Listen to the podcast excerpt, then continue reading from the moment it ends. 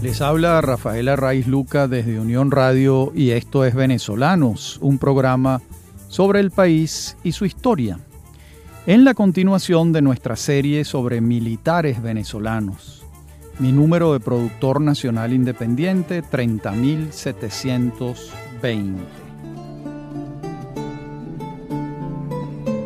Hoy vamos a comenzar a trabajar la vida y obra de Antonio Guzmán Blanco un caraqueño que nace en 1829 y fallece en París en 1899, es decir, un venezolano que vive 70 años, que para el promedio de su tiempo era una vida larga. Se puede decir que murió en la ancianidad. Antonio Guzmán Blanco era hijo de Antonio Leocadio Guzmán, personaje principal de la historia de Venezuela durante el periodo de la independencia y sobre todo después, cuando funda el periódico El Venezolano y forma parte de los fundadores del Partido Liberal y ejerce una diversidad de cargos públicos en el, la que solo le faltó la presidencia de la República, cosa que sí va a hacer su hijo, Antonio Guzmán Blanco quien a su vez era hijo de Carlota Blanco Jerez de Aristiguieta. Carlota Blanco Jerez de Aristiguieta era hija de María Antonia, una de las famosísimas nueve musas caraqueñas que hemos mencionado en alguno de nuestros programas.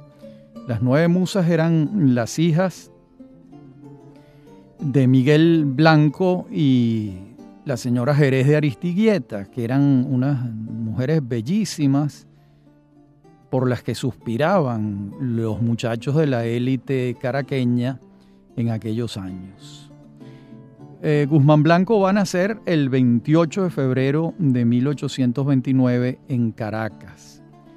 Es el mayor de cinco hijos que tienen Antonio Leocadio y Carlota. Esos hijos se van a llamar Carlota, Juan de Mata, Rosario, Bernardo y Antonio. Y la infancia de este niño, un niño de familia muy acomodada, la infancia de este niño transcurre en el colegio de Feliciano Montenegro, que era para entonces de los mejores colegios que había en Caracas, de modo que la formación en la escuela primaria de Antonio Guzmán Blanco es buena, de la mejor que se podía obtener en aquel entonces, y lo mismo en el bachillerato. Y lo vamos a hallar ya de 27 años, graduado de abogado en la Universidad Central de Venezuela.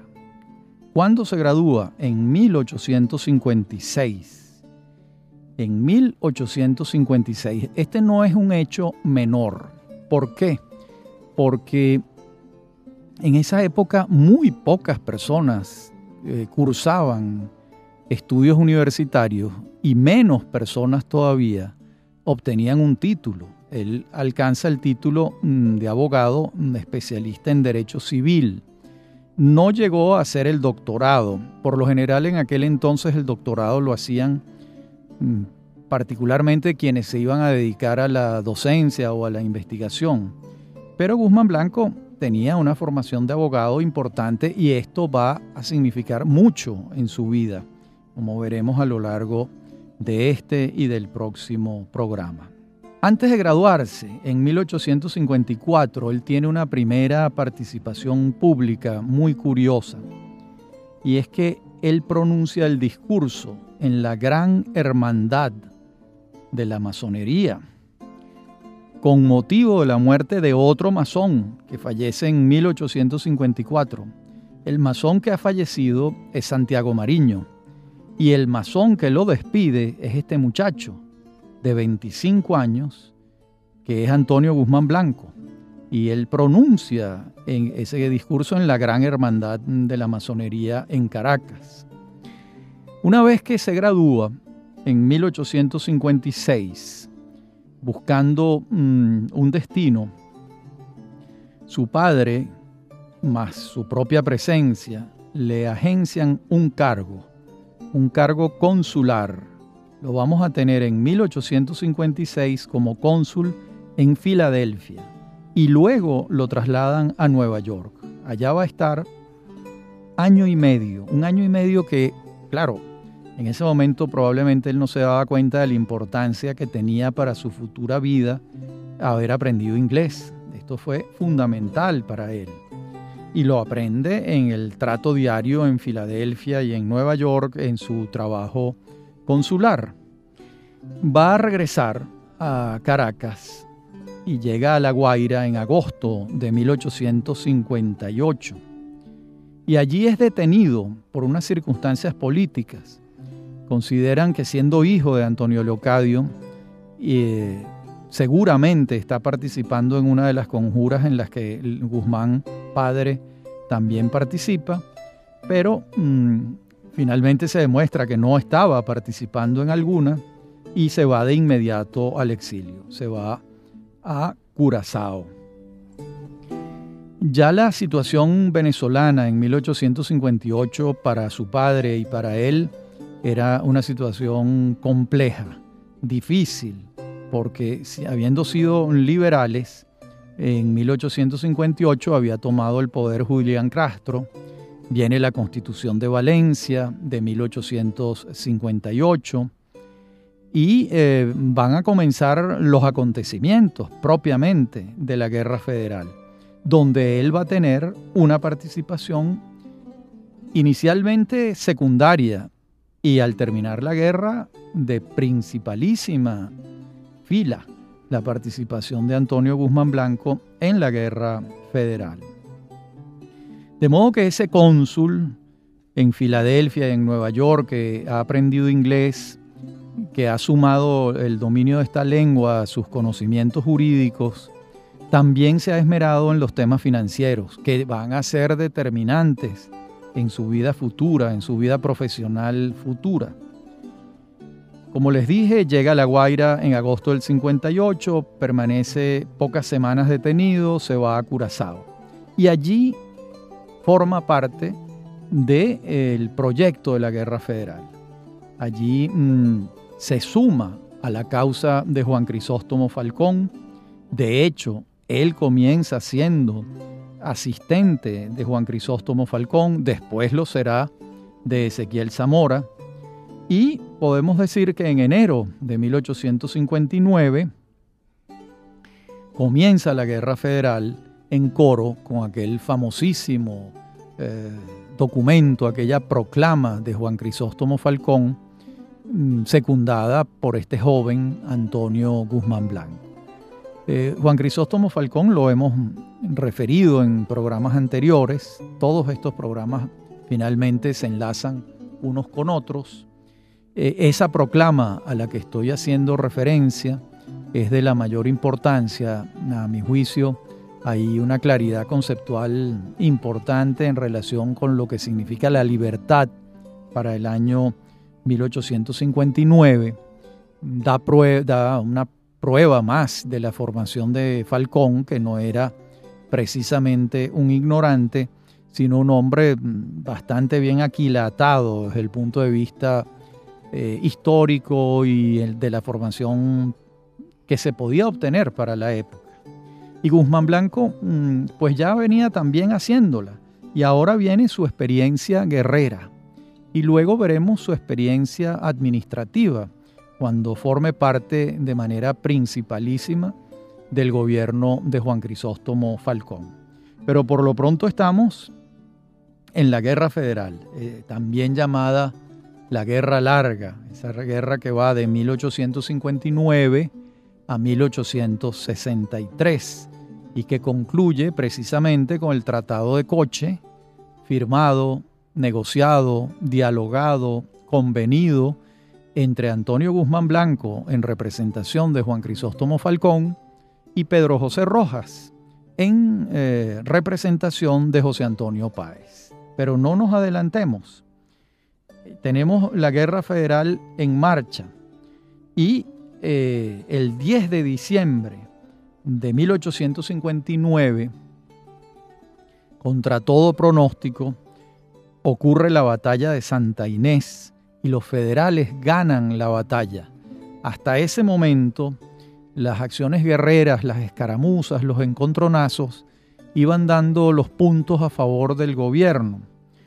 Pero a partir de la batalla de Santinés, cuando los intrépidos hombres ah, comandados por Ezequiel Zamora, por Falcón, eh, vencen al ejército mm, del gobierno nacional, pues el viento cambió a favor de eh, la causa federal. Esa batalla de Santinés mm, representará un hito en, en la historia de la guerra federal y en la biografía tanto de Falcón como de Zamora como del propio Guzmán Blanco. En la próxima parte del programa vamos a ver qué ocurre el 10 de enero de 1860. Los dejo con esa interrogante porque allí va a haber un punto de inflexión importante dentro de la guerra, dentro de la vida de Antonio Guzmán Blanco y también para Juan Crisóstomo Falcón ese 10 de diciembre, 10 mm, de enero de 1860, será clave para entender los sucesos que van a tener ocurrencia. Ya regresamos.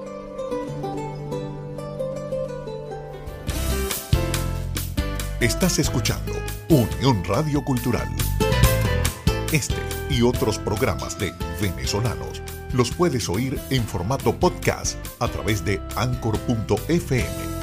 Para alguna sugerencia sobre este espacio, pueden escribirnos al correo rafaelarraiz.com y en Twitter, arroba rafaelarraiz.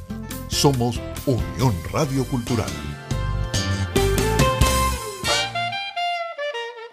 Los fines de semana son propicios para la conversación con los más variados temas Historia, compositores, cantantes, cine, series de televisión, personajes de la farándula, cinco minutos y un millón de recuerdos.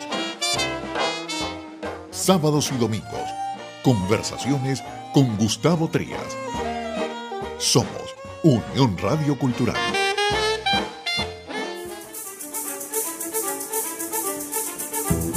Usted escucha Venezolanos. Somos Unión Radio Cultural.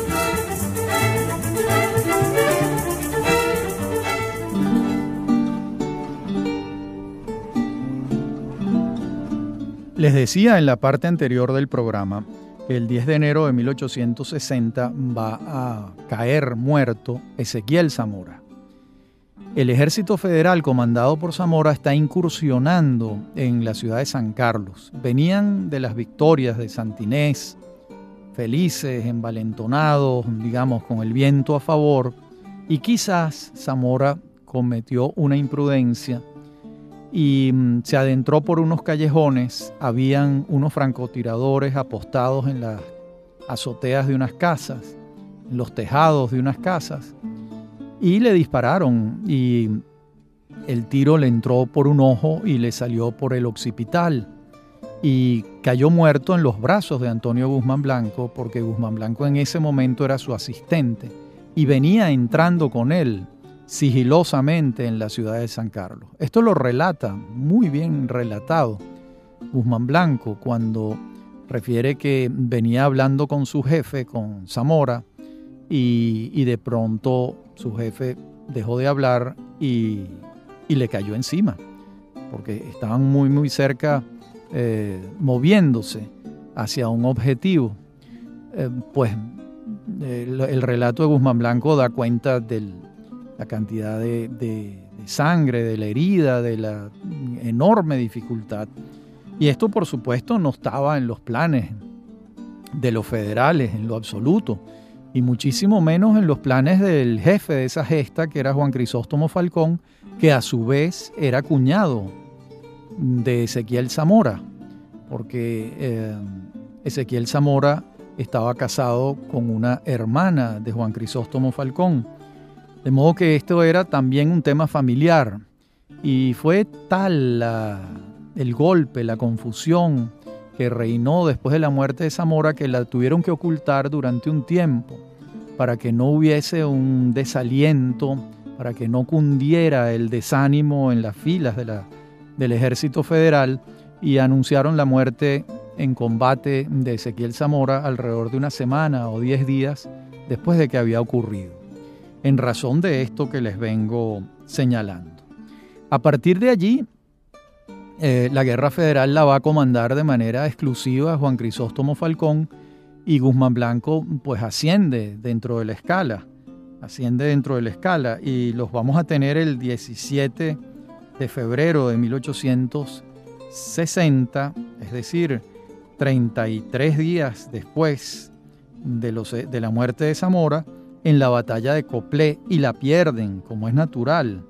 La pierden porque venían de una desmoralización importante con la caída en combate mm, de Ezequiel Zamora. Allí mm, Guzmán Blanco, ante la posibilidad de caer preso o de perder la vida, se va a Bogotá. Eh, se va hacia Bogotá, allí está un tiempo breve y de allí baja por el río Magdalena, eh, seguramente del puerto de Honda, baja por el Magdalena y llega a Cartagena o a Barranquilla y se va a las Antillas. Vuelve a Curazao, vuelve a Curazao y permanece en Curazao pues unos días y nace un primer hijo de él, un primer hijo de él con Flavia Lobo. Ese hijo se va a llamar Juan Isidoro Guzmán. Era un hijo eh, fuera de, una relación matrimonial. Fuera de una relación matrimonial. Eh, regresa Guzmán Blanco a pronto a incorporarse de nuevo en la guerra federal. Eh, la guerra se reanima, tienen mejores pertrechos, van sumando gente, hasta que finalmente el general Páez, comandando el sector del gobierno, el general Páez había asumido la dictadura, había asumido mm, la presidencia de facto de la República y a su vez comandaba la guerra. Un hecho del que el propio general Páez en su autobiografía no quería acordarse, porque no era propiamente un, hecho republicano asumir la dictadura, pero así fue. Y eh, el general Páez se convence, después de muchos intentos eh, de no hacerlo, de que hay que firmar un tratado de paz. Y eso se firma el 27 de mayo de 1863, el Tratado de Coche eh, explico que esto se llama Coche porque se firmó en la región de Coche, en Caracas. Allí quedaba la hacienda de la familia Madrid y esa familia ofreció la hacienda para que ocurrieran allí los diálogos, las negociaciones para la firma del armisticio. Y en efecto allí ocurrieron. Eh, con una circunstancia curiosa, los dos negociadores más sus comitivas, Guzmán Blanco y Pedro José Rojas, una vez que llegaban a acuerdos, tenían que ir a consultar a sus superiores. A Guzmán Blanco le tocaba irse a Coro, que era donde estaba Falcón, y a Pedro José Rojas venirse a Caracas, donde estaba José Antonio Páez en su legendaria casa que se llamaba La Viñeta. De modo que eh, a ambos les tocaba ir y venir, ir y venir a coche, eh, hasta que finalmente se firma el tratado. Y allí asoma la magnanimidad de Juan Crisóstomo Falcón, quien le da un trato excepcionalmente considerado al general Páez, mm, le reconoce eh, su estatura, eh, Páez se va al exilio, Falcón le reconoce el salario de general en jefe de las Fuerzas Armadas Nacionales, de modo que eso terminó en medio de la magnanimidad de Falcón, que hay que señalarla, porque esta es una virtud que no es demasiado frecuente, es una virtud inusual y este hombre la tuvo en grado superlativo.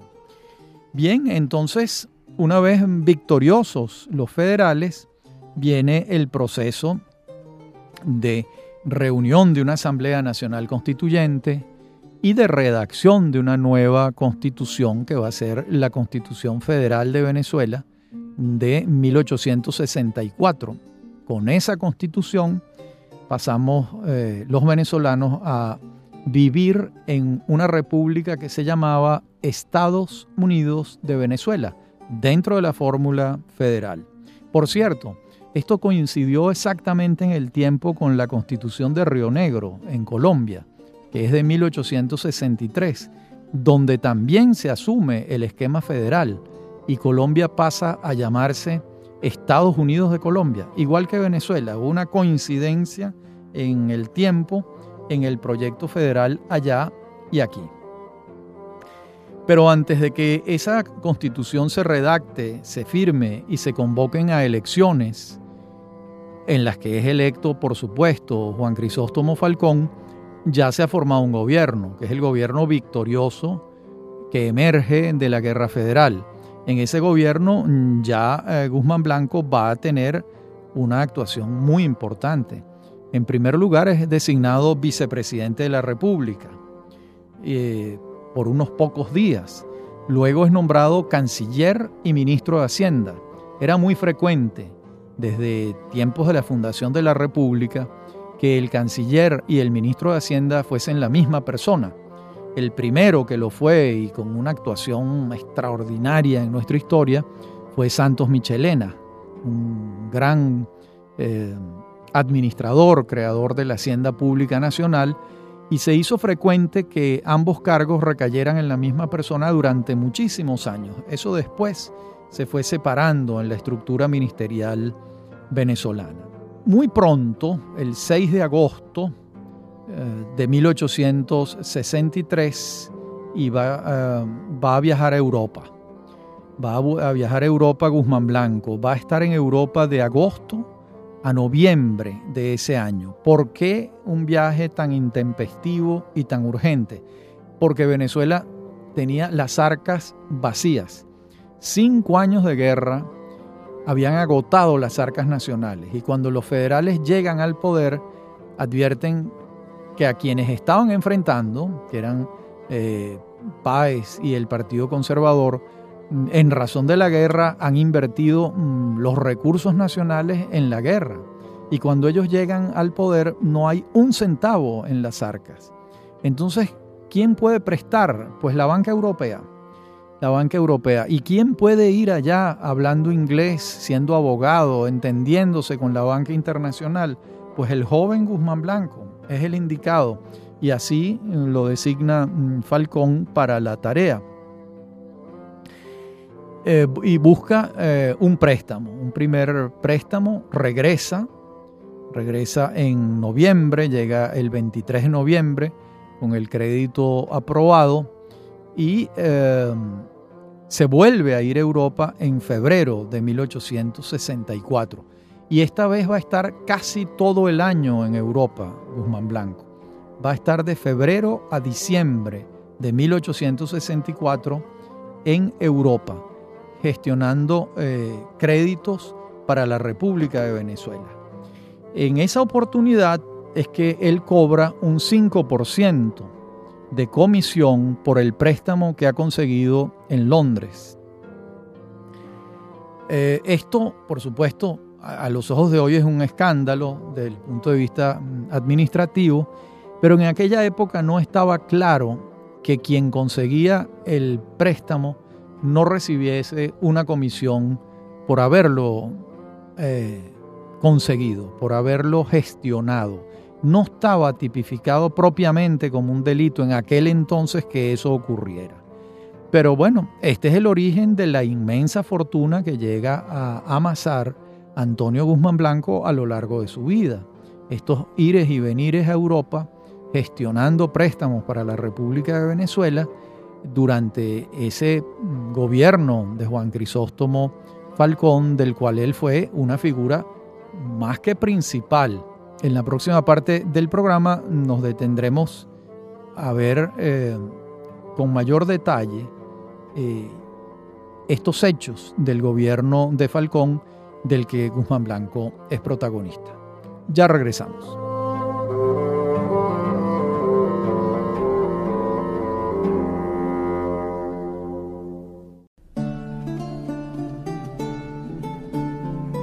Muy bien, ha regresado Antonio Guzmán Blanco. Em, está ya en Caracas cogobernando con eh, Juan Crisóstomo Falcón y el 18 de marzo de 1865, Falcón, a quien al parecer no disfrutaba de las tareas administrativas de gobierno, le pesaban, le aburrían, no le gustaban, algo ocurría con él que no eh, era placer eh, ejercer el mando administrativo, bueno, deja encargado de la presidencia de la República Guzmán Blanco. Pero no es que lo deja por unos días, lo deja desde el 18 de marzo de 1865 hasta el año siguiente, hasta mayo de 1866. Estuvo llevando el día a día del gobierno. En, sin saberlo se estaba entrenando para sus próximos gobiernos, Antonio Guzmán Blanco. Cuando Falcón regresa de Coro a Caracas para asumir la presidencia de la República, entonces Guzmán Blanco se va de nuevo a Europa. Se va en mayo de 1866 y va a regresar en diciembre de ese mismo año. Que va a pasar siete meses más en Europa en las tareas que ya mm, sabemos siempre designado como ministro plenipotenciario en París, que era la ciudad que a él le gustaba, pero tenía jurisdicción en París y en Londres, que eran los centros financieros, sobre todo Londres y también Berlín, donde Guzmán Blanco buscaba recursos para alimentar las arcas venezolanas con un esquema de préstamos con desembolsos regulares por parte de la República de Venezuela. Ya hacia cuando regresa en enero de 1867, lo tenemos designado por eh, Juan Crisóstomo Falcón en Caracas, al, al, frente mm, del ejército acantonado en Caracas. Y ese año, ese año, en junio de 1867, se va a casar con Ana Teresa Ibarra Urbaneja. En ese momento Antonio Guzmán Blanco tiene 38 años y esta muchacha tiene 20. Le llevaba unos 18 años. Y mm, muy pronto se va de nuevo como embajador a París. Lo vamos a encontrar hacia finales de año como embajador en París una vez más. Y allá va a nacer su primera hija, Carlota. Carlota Guzmán Ibarra. Y al año siguiente, al año siguiente regresa a Venezuela. Pasa todo un año en París y va a regresar a Venezuela en 1868. Llega a La Guaira. Ya los problemas que tiene el gobierno de Falcón son prácticamente insalvables. El gobierno se viene mm, desmoronando, se viene desmoronando y eh, va a entrar muy pronto, ¿verdad? En, escena, va a entrar muy pronto en escena José Tadeo Monagas y su Revolución Azul. Y va a gobernar eh, los Monagas, José Tadeo y su hijo José Ruperto, entre 1868 y 1870. ¿Qué va a hacer Guzmán Blanco en ese periodo? Lo primero que hace cuando eh, se deshace el gobierno de Juan Crisóstomo Falcón y Guzmán Blanco está en Caracas cuando ese acontecimiento tiene lugar, se asila en la Embajada de los Estados Unidos de Norteamérica en Caracas y por medio del asilo logra irse a Curazao. Y eh, allá mm, intenta ver qué puede hacer con su nueva circunstancia, porque él formaba parte mm, de un gobierno que, mm, que ha desaparecido, que ha caído, que ha sido sustituido por un gobierno de facto encabezado por José Tadeo Monagas con la Revolución Azul. También ocurre que Monagas muy pronto va a morir, tenía 84 años, ya viejísimo y se desatan, como ustedes saben, como hemos referido en programas anteriores, las apetencias entre los primo hermanos, entre José Ruperto Monagas, hijo mm, de José Tadeo, y Domingo Monagas, hijo de José Gregorio, Finalmente se impone José Ruperto Monagas, pero vamos a ver una circunstancia muy difícil, que es esa suerte de desvanecimiento del poder de los monagas y de avance de otras circunstancias. Esa otra circunstancia la va a encabezar precisamente Antonio Guzmán Blanco, quien ya fuera de la égida de Falcón, fuera de la égida de Zamora, que ha muerto hace ya varios años, él encabeza su propio movimiento. Ese movimiento va a comenzar cuando Antonio Guzmán Blanco desembarca en Curamichate en febrero de 1870. Pero recordemos mm, que antes del desembarco de Guzmán Blanco, la situación de Monagas es muy compleja, porque eh, no, no solo va a enfrentarlo Guzmán Blanco, sino que él está enfrentando otras circunstancias.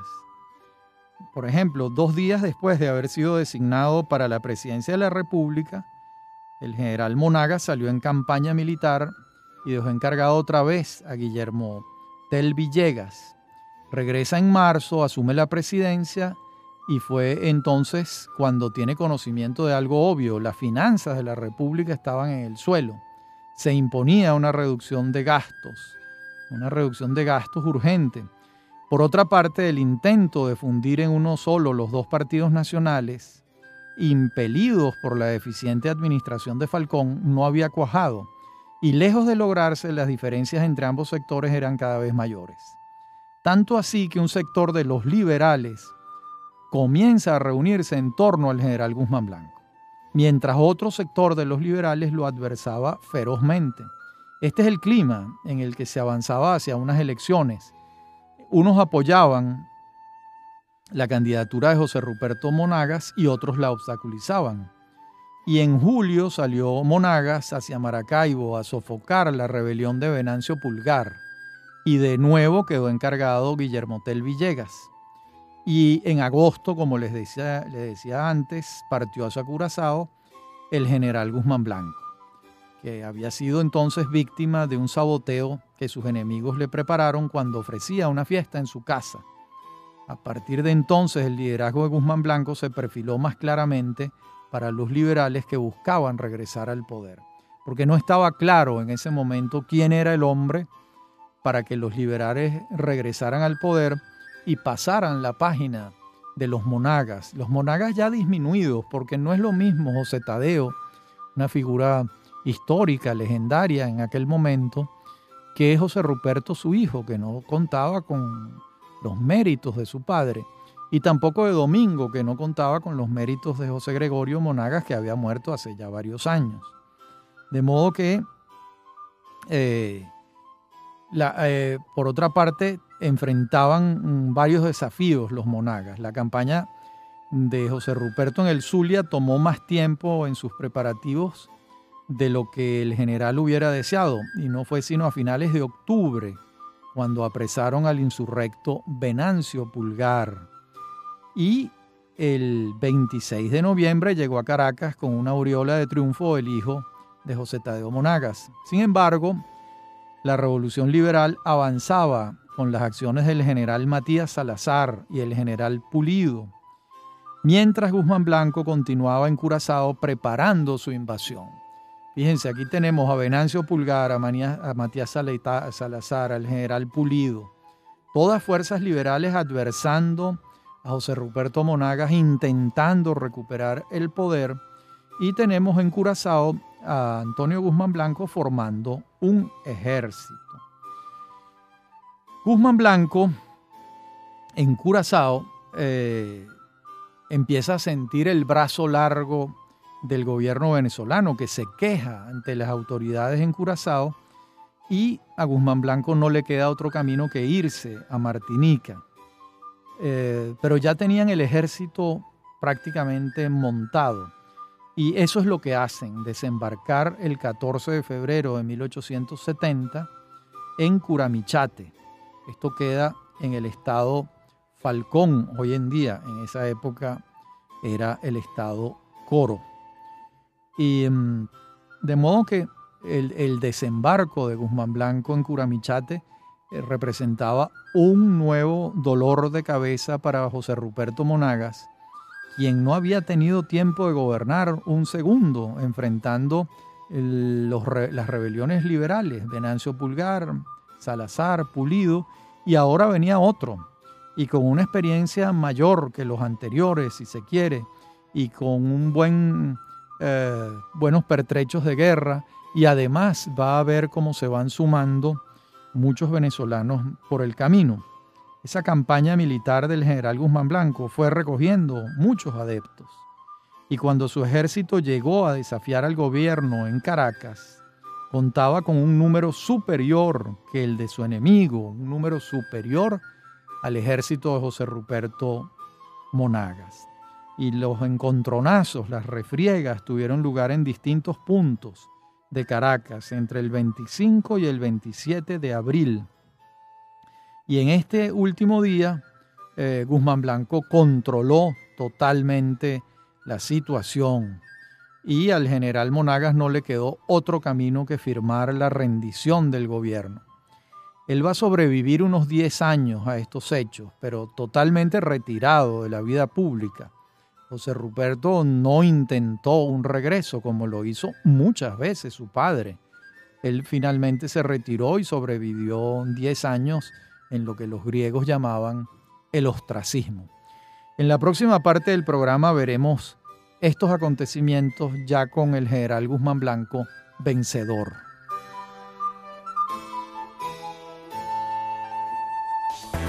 Estás en sintonía de Unión Radio Cultural. Recuerda, todos los programas están colgados en la aplicación anchor.fm. Este programa, Venezolanos, lo puedes volver a escuchar los sábados a las 10 de la noche y los domingos a las 10 de la mañana. Somos Unión Radio Cultural. La música académica universal es la protagonista en Preludio un espacio dedicado a la difusión de la vida y obra de los genios creadores, directores de orquesta, cantantes, músicos y promotores de espectáculos más destacados de la escena internacional. En 1926, en el Teatro a la Escala de Milano, se estrena la ópera Turandot del compositor italiano Giacomo Puccini. Y en 1917 nace Ella Fitzgerald, cantante estadounidense fallecida en 1996. Preludio, conducido por Germán Alirio Chacón, los sábados a las 6 de la mañana y 11 de la noche, y domingos a las 8 de la mañana. Somos Unión Radio Cultural. Usted escucha Venezolanos. Somos Unión Radio Cultural.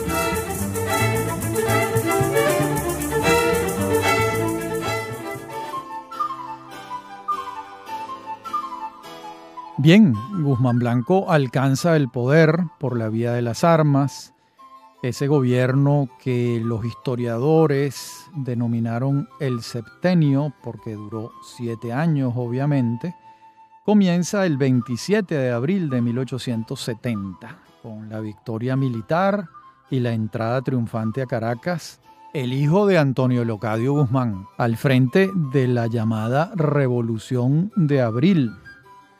Y el éxito mm, del general consiste en haber congregado en torno a sí al mosaico de los caudillos regionales que batallaban en contra de José Ruperto Monagas.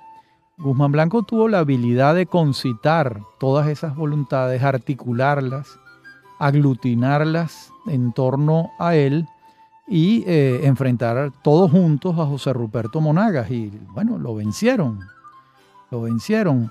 Desde el momento mismo en que Guzmán Blanco desembarca en Curamichate, procedente de Curazao y de Martinica, pues mm, el viento estaba a favor de él. Los generales seguidores de la federación, que entonces eran José Ignacio Pulido, Matías Salazar, León Colina, Joaquín Crespo, Francisco Linares Alcántara, eh, lo siguieron, lo siguieron. Eh, ya habían batallado con él en, tiempos federales y ahora venía un nuevo capítulo. Y así fue como el ejército de Guzmán Blanco llegó a reunir cerca de 8.000 hombres. Hay que verle la cara a eso. Y se impuso en las inmediaciones de Caracas sobre el ejército de Monagas sin mayores dificultades. El ejército de Monagas era bastante menor en tamaño y en poderío. ¿Qué hace Guzmán Blanco? Bueno, en lo inmediato reconoce la Constitución Nacional de 1864 y nombra un gabinete. Diego Bautista Urbaneja va a estar en el Ministerio de Interior y Justicia. Su padre, Antonio Leocadio Guzmán, es designado canciller, de modo que el nepotismo siempre está a la orden del día en Venezuela, lamentablemente. Jacinto Gutiérrez va a estar en Hacienda. Fíjense que aquí hay una separación del cargo. Ya no lo ejerce una sola persona la Cancillería y el Ministerio de Hacienda, Francisco Pimentel va a estar en crédito público, José Ignacio Pulido en guerra y marina y Martín Sanabria va a estar en el Ministerio de Fomento. Como sabemos, el poder no era un instrumento extraño para Guzmán Blanco, todo lo contrario, se había familiarizado muchísimo con el día a día administrativo del gobierno durante los cinco años de gobierno mm, de Juan Crisóstomo Falcón, donde él fue el segundo a bordo. Además, él había nacido en un hogar en el que su padre no dejó un segundo de buscar el poder, de modo que los mecanismos del poder, la cercanía con el poder, a Guzmán Blanco le llegaron eh, prácticamente en el tetero, de modo que esto era lo más natural para él. Además contaba con 41 años, Imagínense la juventud de este hombre. Y como les dije antes, había egresado como abogado de la Universidad Central de Venezuela. Había desempeñado pues, los cargos que señalamos en el aparato del Estado, en particular eh, durante el gobierno del mariscal Falcón. De modo que la formación de Guzmán Blanco, su dominio de idiomas, um, pues le abrieron muchísimas puertas ninguno de los resortes del poder y del Estado venezolano le era ajeno a este general que entraba triunfante a la capital. Cuando dije general también pensé, bueno, general y abogado, porque eso distingue a Guzmán Blanco. No era un, caudillo eh, militar a secas, era un hombre que tenía una formación académica y eso va a pesar muchísimo en todo esto, ¿no? La actividad gubernamental del nuevo presidente se va a hacer vertiginosa. Convoca a un congreso de plenipotenciarios en julio de 1870, prácticamente de inmediato. Allí se reunieron los caudillos regionales. Ese congreso estuvo presidido por su padre. Y este cuerpo colegiado mm, designa como presidente provisional de la República a Antonio Guzmán Blanco y nombra a Pulido y a Salazar como vicepresidentes o designados, que era como también se les llamaba. Y el desarrollo de esta política de reconocimiento de los jefes eh, regionales era una política inteligente, ya que de lo contrario a Guzmán Blanco le hubiera tocado enfrentarlos militarmente, que era lo que siempre pasaba. Él prefirió llegar a un avenimiento con ellos. Y, eh, sin embargo, tuvo que enfrentar a algunos más adelante, ¿verdad? Más adelante. Eh, en el fondo él lo que hacía era buscar sumar voluntades, ya que de no hacerlo no le quedaba otra alternativa que enfrentar a esas voluntades que no se sumaran a su proyecto. De modo que las funciones de gobierno de Guzmán Blanco estuvieron acompañadas de las campañas que también tuvo que librar contra los disidentes a este proyecto de avenimiento general. De modo que su poder al comienzo no era omnímodo. La rebelión más importante que tuvo que enfrentar fue la del segundo designado de su gobierno, Matías Salazar, quien después de haberse retirado en paz a Curazao por indicación del propio Guzmán, que le dijo váyase tranquilamente, Salazar regresó al país a desafiarlo. Luego mm, de la peripecia guerrera de Matías Salazar es hecho preso y condenado a muerte por un tribunal constituido para juzgarlo. Con esta decisión Guzmán contravenía la disposición nacional contra la pena de muerte. Recordemos que la pena de muerte se instituye plenamente con la constitución de 1864, que estaba vigente. Y sin embargo Guzmán Blanco viola la constitución y pasa por las armas a Matías Salazar con la idea de enviarle una señal muy clara a sus adversarios. Salazar es ejecutado el 17 de mayo de 1872. Imagínense mm, el mensaje que recibieron los caudillos regionales que disentían de Guzmán, cuando sabían que ahora las consecuencias de la disidencia, si caían presos, era eh, la muerte. De modo que mm, Guzmán Blanco se fue por dos caminos. Por una parte les proponía un avenimiento en ese Congreso de Plenipotenciarios y por otra el que no se avenía con su gobierno se convertía en un disidente, se enfrentaba a, la guerra con el ejército de Guzmán Blanco y si perdía y caía preso lo ejecutaban. De modo que eh, el tono de las cosas cambió mucho a partir de este momento. En ese primer gobierno de Guzmán Blanco va a comenzar también el forcejeo con la Iglesia Católica por el decreto de instrucción pública gratuita y obligatoria, firmado el 27 de junio de 1870. Esto es un, decreto histórico inspirado en la educación francesa, que Guzmán Blanco conocía muy bien. Desde entonces, la educación en Venezuela se rige por este principio de ser pública, gratuita y obligatoria. Por supuesto, hacer bueno esto es una circunstancia muchísimo más exigente y más difícil. Bien, hoy llegamos hasta aquí. En el próximo programa veremos la finalización de este primer gobierno de Guzmán Blanco, el segundo gobierno de Guzmán Blanco llamado el quinquenio, y el tercer gobierno de Guzmán Blanco, llamado por los aduladores la aclamación. Y también veremos el exilio y la muerte del general Guzmán Blanco. Como siempre, ha sido un gusto hablar para ustedes. Me acompañan en la producción Inmaculada Sebastiano y Fernando Camacho, en la dirección técnica Giancarlo Caraballo a mí me consiguen en mi correo electrónico rafaelarraiz.hotmail.com o en Twitter arroba Hasta nuestro próximo encuentro y como siempre, un gusto hablar para ustedes.